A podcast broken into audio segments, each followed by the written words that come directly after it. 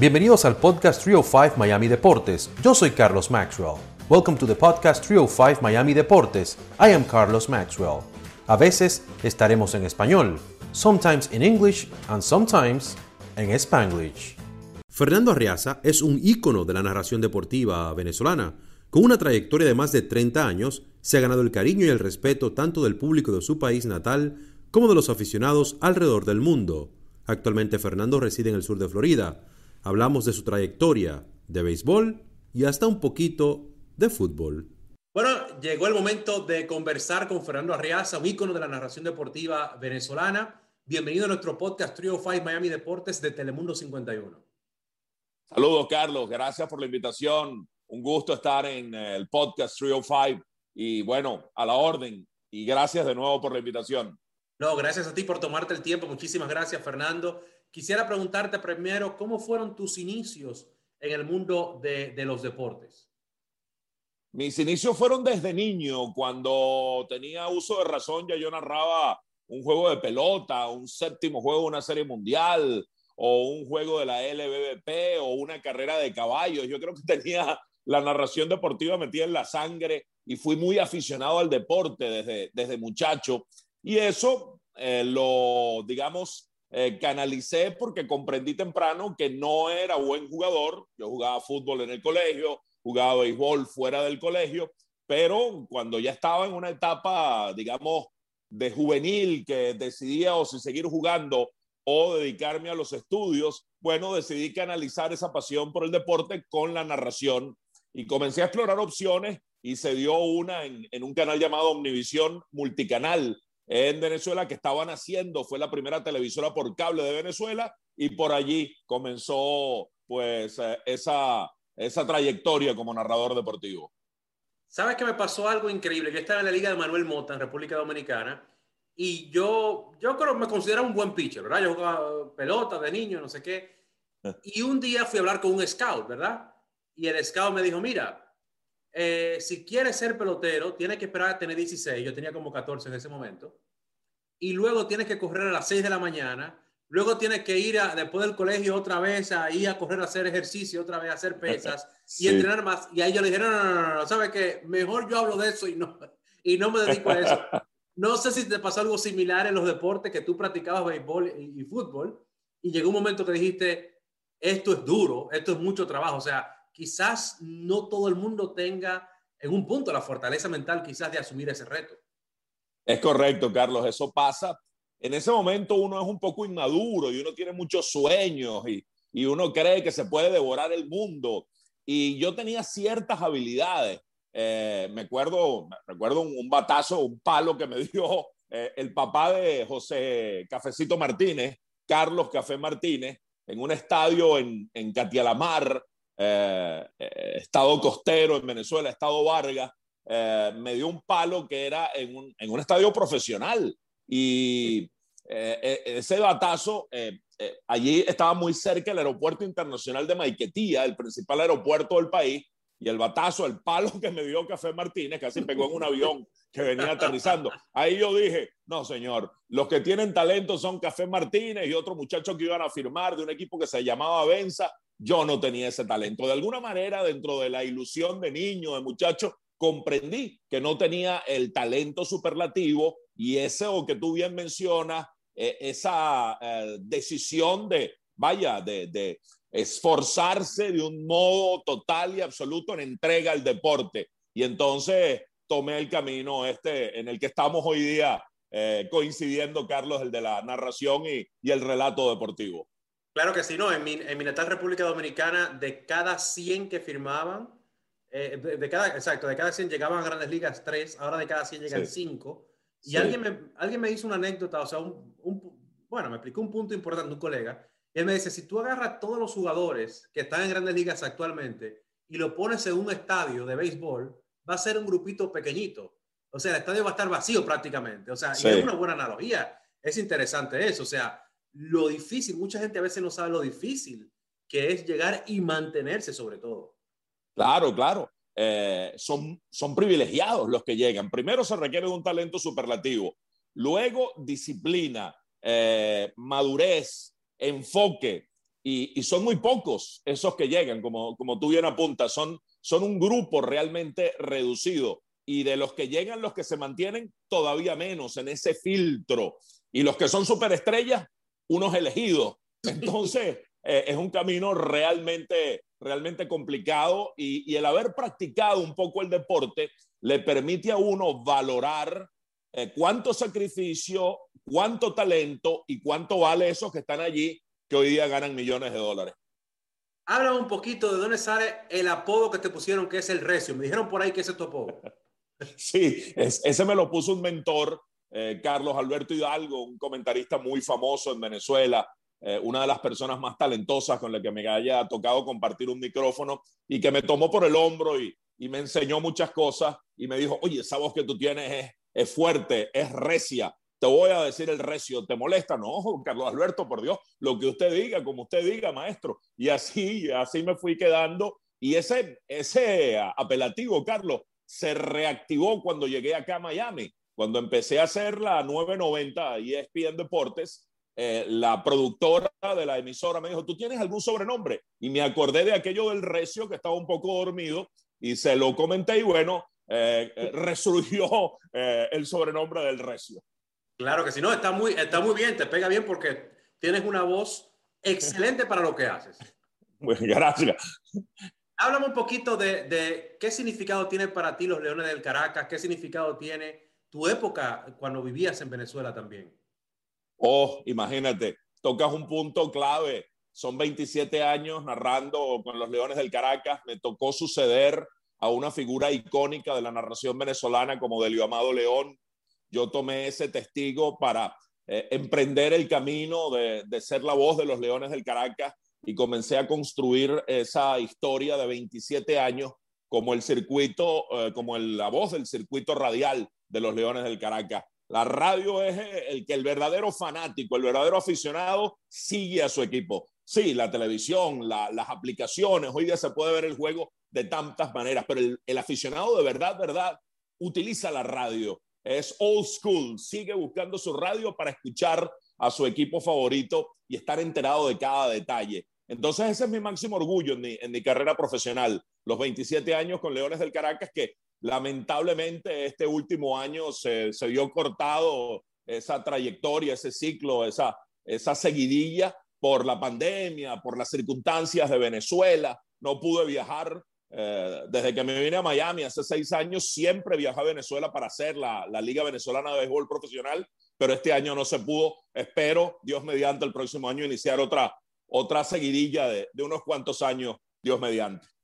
¿Qué significó la Serie del Caribe del 2006? Le ganaron a, a, a mi equipo, los Tigres del Licey de República Dominicana. ¿Podríamos decir que ese es uno de los puntos más importantes de tu carrera? Sin duda, Carlos, sin duda. Eh, esa narración eh, resultó icónica en el país. Para mí es un orgullo. Eh, la gente la recuerda. Uno busca en YouTube y aparece allí esa, esa narración del fly que le cae en la cabeza a Eric Aybar, un desenlace absolutamente insólito. Había mucha electricidad en el ambiente en Maracay, en Valencia, las ciudades donde eh, se celebró la Serie del Caribe. En este caso, el fly que le cae a Aybar en la cabeza en Maracay, conectado por, por Henry Blanco. Y bueno, ese desenlace insólito, yo tenía, eh, digamos, preestablecido una especie de discurso porque ese día podía coronarse Leones del Caracas y darle a Venezuela su primera serie del Caribe en 17 años. Había una larga sequía de 17 años sin ganar la serie del Caribe. Pero entonces te sorprende una jugada de esas características absolutamente insólita y uno acomoda el discurso y bueno, eh, no puede ser, no puede ser, pero sí lo es. Es lo que digo porque es lo que me viene a la mente. ¿Cómo puede darse? No puede ser un desenlace de esa manera, pero sí lo es. Y Venezuela logra ganar aquella serie del Caribe. Es probablemente la, narración de la que me siento más, más orgulloso en mi carrera, Carlos. Claro que sí. ¿Qué diferencias le sientes tú a lo que es el béisbol, eh, lo que llaman del Caribe y Estados Unidos, eh, en términos de, trabajar en ellos, cuando, cuando estás en la narración? Sí, eh, bueno, el poder estar con el equipo en el circuito radial, viajar con el equipo, quedarse en el mismo hotel del equipo, convivir prácticamente con los jugadores desde temprano en el estadio, te da un insumo y una diferencia significativa. Claro, si uno narrara aquí eh, con los Marlins o con algún equipo de los Estados Unidos, sería más o menos la misma experiencia. Pero yo las grandes ligas la transmito desde un canal neutral donde estamos viendo un monitor, a veces desde el estadio, entonces uno no, tiene ese contacto directo que es tan valioso, que te nutre, que te alimenta y te, te permite vivir eh, el evento de una manera distinta. Entonces eh, es mucho más apasionante nuestra pelota en el Caribe y el poder estar allí cerca del equipo con el que uno trabaja respecto a las grandes ligas que, vaya, son el big show, eh, el máximo espectáculo, pero uno no lo vive tan, tan de cerca como, como vive uno la pelota de sus países. ¿Te gustaría que, que la pelota, las grandes ligas permitan la, indumentaria que se permiten durante el Clásico Mundial de Béisbol para darle un picantico extra a los partidos aquí en Estados Unidos? La indumentaria de, de cada, de, Exacto, de tambores, maracas y todo ah, eso. Ya que en el Caribe se puede, pero cuando uno va a República Dominicana, óyeme, igual que Venezuela, eh, eh, Fernando, que, que, hay otra algarabía, se pueden utilizar eh, elementos musicales, o sea, es otro ambiente totalmente diferente. Totalmente, totalmente, y eso le da un sabor especial.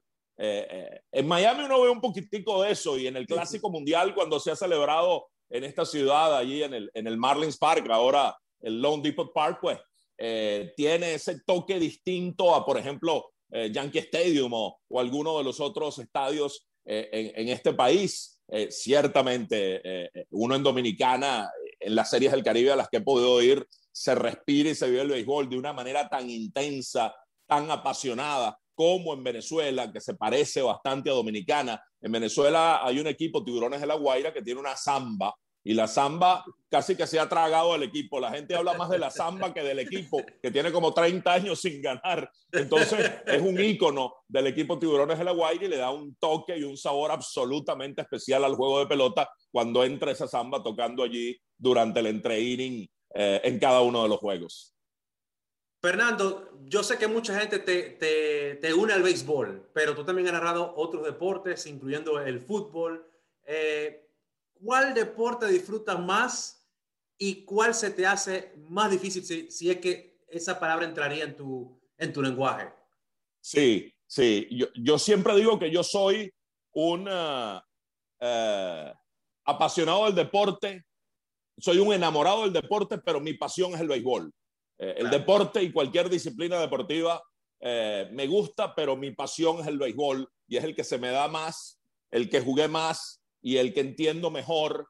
Y como narrador creo que también lo puedo analizar un poco y conversar de estrategias y conversar de esto y de lo otro. Pero uno tiene que saber qué terreno toca. Y como dices, he narrado fútbol, narré seis mundiales de fútbol, incluyendo dos in situ. Acá, el de Estados Unidos, recorrimos este inmenso país narrando el Mundial de Fútbol y luego el, de, el del año siguiente, en el 98, también en, en Francia, estuvimos recorriendo todos los escenarios del Mundial de Francia 98 y narrar el fútbol desde el propio lugar te facilita mucho las cosas.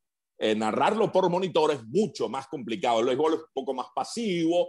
Eh, tú tienes ubicado a cada un sector específico. En el fútbol se mueven. Si es un equipo como Holanda, que se trastocan, que se cambian de posiciones, de repente crees que el lateral es uno y no es. Y por el monitor es mucho más difícil identificarlo. Entonces el fútbol se me, se me dificultaba pero yo tenía la conciencia de que no podía estar diciéndole, por ejemplo, al comentarista que estuviera conmigo en la, en la transmisión, oye, Carlos Horacio, un, un profe que, que, transmitía con nosotros, yo creo que deberían cambiar a esto y jugar un 4-3-3, porque no, no, yo no, no, estoy en capacidad de eso y yo entendía eso. Entonces yo en el fútbol simplemente no me metía en profundidades, sino que narraba, eh, divertía, eh, eh, alegraba el juego con la narración y no analizaba. Entonces es cuestión de saber qué terreno uno toca para saber cómo, cómo desplegar el, el, trabajo. ¿Crees que Messi se quedará en el Barcelona ahora que estamos hablando de fútbol? Estoy convencido de que se va a quedar con el Barcelona, Carlos. Estoy, estoy convencido. La, la, llegada de Laporta, ¿no? como, como presidente de nuevo, de Joan Laporta, eh, el, el, equipo está jugando muy bien, le volvió el, eh, la felicidad al rostro a Messi, está contento. Eh, al momento de grabar contigo, ganan este partido contra el Valladolid. El, gol no lo marca Messi y celebré esa alegría eh, de nuevo de, estar compitiendo después de, de, lo tormentoso del, del burofax y de todo aquello que ocurrió hace alrededor de, un año. Creo que ha recuperado la alegría de estar en el Barcelona, la llegada de la puerta despeja un poco el camino. Eh, ciertamente este equipo sigue teniendo problemas económicos eh, para atraer piezas que le permitan y le garanticen al Barcelona competir, no en la liga, porque en la liga a lo mejor la gana este año, sino en el concierto europeo de ganar una Champions. Eso sí luce un poco más distante y Messi quiere ganar eso. Pero yo creo que él eh, es demasiado eh, catalán, por decirlo de una manera. Se formó allí, eh, tiene el ADN catalán allí en, sus venas y, y, creo, creo firmemente que se va a quedar con el Barça. ¿Ves tú a figuras como Messi y Cristiano viniendo a ligas como la MLS? Eventualmente me parece que sí, y ojalá sea Miami. Carlos, con David Beckham, que, que está eh, tendiendo un puente para ver si uno de los dos o los dos, quien quita, terminen su carrera acá en Miami con, con el Inter. Eso sería un, sueño hecho realidad, que todavía lleguen, qué sé yo, Cristiano ya está por 36, que Cristiano es un, es un bárbaro, es una bestia de trabajo y va a llegar al Mundial en unas condiciones inmejorables, pero luego del Mundial, de cumplir ese ciclo del Mundial, tal vez ya eh, decline un poquito en ese afán de trabajo y tenga un, retiro eh, dorado en una liga como la MLS y ojalá sea Tito en el Inter. Y Messi lo dijo, Messi lo dijo en aquella famosa entrevista de hace poco, que a él le gustaría explorar eh, una liga como la, como la MLS y él tiene una muy buena relación con Beckham. Ojalá se concrete algo, algo como eso. Sería un, un placer para nosotros acá en el sur de la Florida poder, poder vivir eso. No, imagínate, y yo lo que creo que quizás él debería buscar en un acuerdo con la liga, decir, bueno, yo voy, pero la mayoría de los ingresos eh, corporativos, como pasó con David Beckham, son míos, o quizás tener la oportunidad de tener un equipo en el futuro, como fue el acuerdo con Beckham y tuvo la oportunidad ya de estar de socio con el Inter de Miami. Eso, eso podría ser una fórmula, porque obviamente ellos van a demandar muchísimo dinero, pero siempre hay posibilidades de acuerdo a través de, de, de mercadotecnia, de, de, vender derechos de imagen, una serie de cosas que pueden eh, facilitar que figuras de esa dimensión lleguen a, este fútbol y aquí al equipo de Miami. Fernando, volviendo al tema del béisbol, eh, yo soy como quien dice uno de los puritanos, entre comillas, del béisbol. Me gustaba mi, mi, mi pitcher a la Liga Nacional, mi juego de nueve innings, eso de tener a alguien en segunda, ah, no sé, en, en extra inning. Pero el año pasado, eh, por lo de la pandemia, que se cambiaron algunas reglas, le tomé el gustico, podríamos decir, al bateador designado de la Liga Nacional, le tomé el gustico a los siete innings en doble jornada. ¿Te pasó lo mismo a ti? ¿Cuál era tu opinión? ¿Te hizo cambiar de opinión de lo del año pasado? ¿O estabas de acuerdo con esas reglas de antemano? Yo estoy, estuve de acuerdo por la coyuntura de la pandemia. Entendí que colocar el corredor en segunda, que me parece una atrocidad, detesto eso. Eso, eso no lo compro. Eh, Carlos, esa, no la compro, esa la, esa la detesto realmente. Eso es anti-béisbol que de la nada surge un corredor en segunda para procurar aligerar el juego de pelota. Oye, cuando un juego llega a extra es porque está bueno, ¿no? Porque está porque está empatado. Y entonces, vaya, vamos a esperar a que se dé el desenlace de manera natural. Eh, en la Serie del Caribe vi una cosa de esas que me terminó de convencer, Carlos, de que eso no existe. Eh, corredor en segunda, extra inning, corredor en segunda. Eh, se produce el primer out y luego el siguiente bateador da una línea de frente, el short la atrapa, agarra movido al corredor de segunda y produce un doble play. Es decir, batearon dos y sacaron tres outs. No existe, no existe, hermano, no existe. Eso, no puede ser. Eso no es béisbol, eso es antinatura el béisbol. Entonces esa no la compro. Ojalá que sea solo por la coyuntura de la, de la pandemia que todavía está en vigencia y bueno, para ver si se aligeran los juegos de pelota. Lo del bateador asignado, yo entiendo, los pitchers cada vez batean menos, cada vez están más dedicados a, a, lanzar, aunque en estos días Zach Wheeler ganó su juego de pelota bateando y, lanzando, siempre va a haber el, lanzador que le gusta batear. Ver a Bartolo Colón bateando era un show aparte, era una cosa divertidísima. Eso también se le quita al juego. Yo realmente me quedaría, y sigo siendo old school, con una liga con el bateador designado y la otra sin el bateador designado que bate el pitcher, para que confluyan, para que en los interligas haya el cruce de estrategia y para que en la Serie Mundial haya también ese cruce y así tenemos béisbol para todos los gustos. No todos se llaman Chohei Otani, todos los pitchers, así que... Exacto, es así, es verdad. No, y lo otro es también que, que me imagino que los equipos de la Liga Nacional seguro, o mercados pequeños, seguro dicen, bueno, que vamos a tener que gastar más, porque vamos a tener que gastar ahora en bateador designado también. Así que me imagino que también el plano económico podría entrar ahí en esa, en esa ecuación. Eso influye, definitivamente, ese es un factor, es una manera para que los propietarios de, los equipos le den ese dulcito a los jugadores. Vamos a crear 15 eh, puestos de trabajo adicionales con los designados que van a ir a la Liga Nacional y aquellos peloteros que ya han perdido eh, pues algunas condiciones defensivas alarguen sus carreras actuando también en la Liga Nacional con la implementación del bateador designado. Yo creo que eso va a llegar, eso se va a, concretar eh, muy pronto. Eh, este año todavía no, porque hubo ciertas fricciones en los acuerdos finales entre los propietarios y, y los jugadores, pero más pronto que tarde vamos a ver al designado en ambas ligas. Bueno, finalmente, ¿a qué equipos ves clasificando? Yo sé que es muy temprano para hablar de serie mundial, eh, pero mirando así de afuerita, uno ve a, Chicago White Sox, eh, los Yankees tienen un equipo, los Bravos, a mí me encantan los Bravos, o sea, no soy fanático como fanático de ellos, pero, pero en papel me parece un, equipazo. Eh, los mismos Dodgers otra vez compitiendo. finalmente, ¿a qué equipos ves tú llegando a la clasificación a las grandes ligas este año? Yo creo que si algún equipo tiene oportunidad de repetir el título de la Serie Mundial, cosa que no ocurre desde aquellos Yankees del 98, 99 y 2000, desde entonces siempre ha habido un campeón distinto, aunque San Francisco ganó en años impares, pero no en años consecutivos. Entonces, estos Dodgers me parece que están mejor que el año pasado en el papel, porque tienen ahora a, Trevor Bauer, porque regresa David Price, esa rotación de picheo tiene a tres ganadores del Young y a otro que no ha ganado el sayón, pero tiene el potencial para hacerlo, como Walker Bueller. El muchacho Dustin May es un pitcherzazo. Vimos a Julio Urias lanzando un juegazo en, en Denver hace eh, unos pocos días. Creo que los Dodgers en el papel están mejores que el año pasado y los veo con una clara opción de repetir el título en la Serie Mundial. Pero como tú dices, en la Liga Nacional hay muy buenos equipos. San Diego también se ha reforzado mucho. Atlanta es tremendo equipo. Eh, tiene una excelente mezcla de juventud y, veteranía. Eh, esa división este tiene extraordinarios equipos con Atlanta, Washington, eh, los Phillies y los Mets que se han fortalecido mucho y los propios Marlins que van creciendo y van allí en su, en su apuesta, en su dirección de hacerse un equipo competitivo con, con, la llegada de Derek Jeter. Y en la americana veo a los Yankees como el equipo más fuerte, el equipo que tiene mejor balance en todos sus departamentos, pero los Medias Blancas han crecido mucho, los Azulejos tienen juventud de esa eh, emergente con, con Vladimir Guerrero Jr., con Bobby Chet, con uh, Kevin Digio, con Lourdes Gurriel Jr.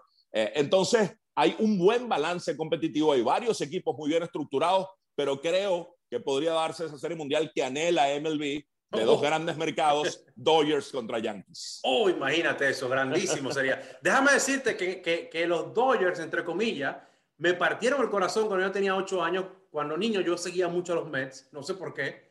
Y en el 88, eh, que fueron contra los Mets, le ganaron esa serie que yo creía, en mi opinión, en esa época, que fue por detalles.